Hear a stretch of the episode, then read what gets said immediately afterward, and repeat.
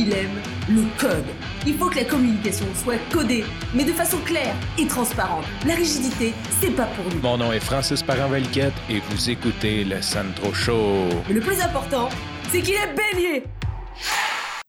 Tu sais, des fois, on entend souvent la phrase Ouais, mais tu peux pas comprendre ou tu sais, tu l'as pas vécu, puis souvent par arrogance, on dit non, mais tu sais, moi, euh, tu, vas, tu vas faire un parallèle avec quelque chose de douteux. Je sais pas si ça t'est déjà arrivé. J'imagine que oui, ça arrive à tout le monde.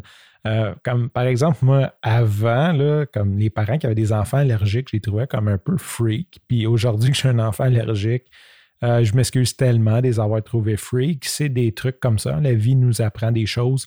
Des fois, de vivre des événements, de comprendre des choses, comme devenir parent. Ça, ça n'est une bonne maudit que j'étais prompt à juger les autres parents quand j'avais pas d'enfants. Hein? C'était comme, ben voyons, t'es pas capable de leur tenir. Ouais, attends un peu, tu n'as pas eu toi. Pourquoi je te parle de ça? On tombe en deuxième confinement, qui est comme un drôle de confinement parce qu'on a le droit d'aller travailler, on a le droit. Tu sais, comme là, c'est moins restrictif. Dans le fond, ils veulent planer la courbe. Et d'ailleurs, je suis totalement pas un complotiste. Je pense que la santé publique et le gouvernement, ils veulent juste essayer de mettre un certain contrôle pour pas que ça vire fou.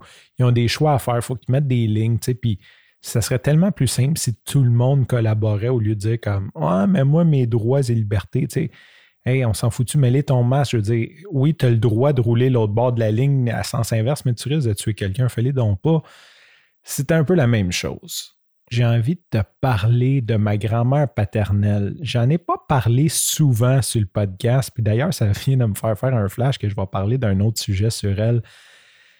Mais cette femme-là était extraordinaire, mais elle avait une espèce de, je ne vais pas dire de toc, mais c'était comme une ermite. Elle sortait pas de chez elle, puis c'était comme bien compliqué. Il fallait qu'il ait un événement. Il fallait que à ma première communion, là, elle, sortait, mais comme même l'épicerie. L'épicerie, c'était un jeudi aux deux semaines. Puis, tu comme déroge-les pas d'une journée, d'une rigueur assez terrible.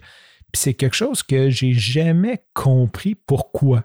Je la trouvais pas, euh, pas folle, mais je trouvais un petit peu que c'était démesuré son affaire. Tu sais, comme euh, le jeudi, là, c'est jeudi aux deux semaines. Puis, tu sais, comme change, dis pas son horaire. Puis, c'était un peu, euh, un peu maladif, tu sais.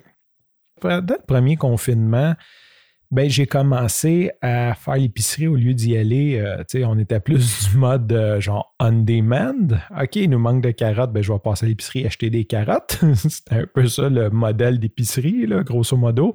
Une fois de temps en temps, une fois par mois, j'allais au Costco ramasser un paquet de cossins.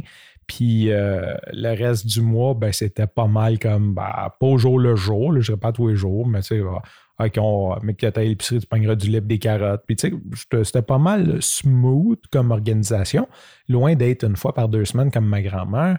Et pendant le confinement, on a pris ça vraiment, vraiment, vraiment au sérieux et on a commencé à faire livrer en ligne. Quand tu fais livrer en ligne pendant le confinement, c'était assez le bordel. Premièrement, il fallait que tu prennes un rendez-vous, puis le rendez-vous, des fois, était deux semaines plus tard.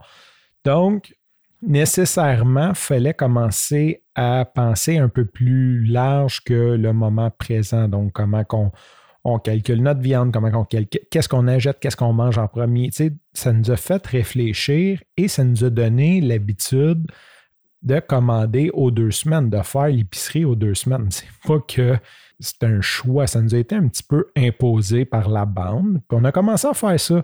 Malgré qu'on a un petit peu déconfiné entre guillemets cet été, ben, on a quand même ralenti beaucoup sur le nombre de fois qu'on va à l'épicerie, le nombre d'itérations, je dirais.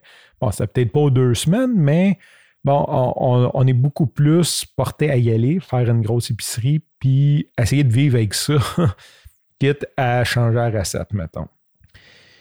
Ça me fait penser à ma grand-mère. Tu sais, ma grand-mère là, est née comme. Là, excusez-moi si les dates sont pas bonnes, mais environ dans les années 30, euh, fin des années 30, là, si je me souviens bien, mes tantes pourront me corriger. Euh, elle est morte en 2012 à 80 ans, fait qu'elle est née comme en, 1932, quelque chose comme ça.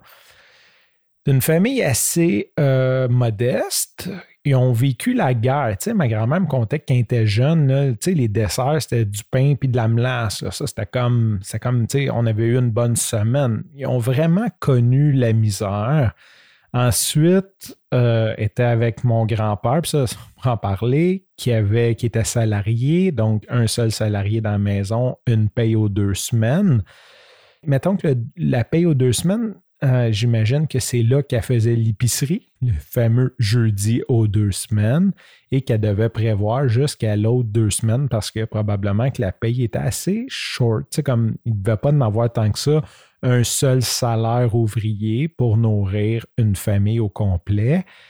Il ne devait pas en rester tant que ça. Fait que cette habitude-là, un peu comme nous avec le COVID, c'est ça qui l'a formé. C'est pas parce qu'elle ne voulait pas sortir, c'est pas parce que c'est des années de conditionnement à OK, c'est telle journée parce que j'ai la paye telle journée ou c'est le COVID, on le fait parce qu'on a un rendez-vous. Ça m'a comme vraiment allumé sur, disons que je comprends plus comment qu'on peut devenir comme ça, puis comment que ça peut venir aussi nous sécuriser. Comme depuis le COVID, euh, j'ai à peu près tout à un mois d'avance ou je pense un peu un mois d'avance. La bouffe à chat, j'en ai pour un mois d'avance parce que j'ai failli avoir un chat qui meurt à cause qu'on n'avait pas de bouffe pendant le début de la pandémie.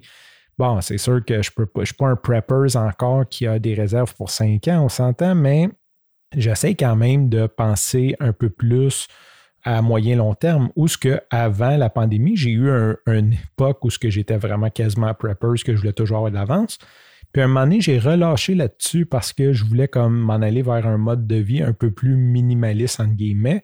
Puis là, je suis d'un entre-deux, mais ces événements-là ont forgé ma façon de penser. Ça ne veut pas dire que ça ne changera pas, mais si on applique ça pendant plusieurs années, définitivement, je vais finir comme ma grand-mère qui va commander en ligne une fois par deux semaines, puis qui va vouloir attendre le jeudi de la paye ou whatever. C'est clair que ça nous forge. Puis ben maintenant, je suis content d'être assez grand puis de pouvoir comprendre au moins de où ça vient, de, de, où ces limites-là, ces croyances-là sont venues dans la tête de ma grand-mère. Sur ce, je te remercie pour ton écoute. Je te dis à demain et bye bye.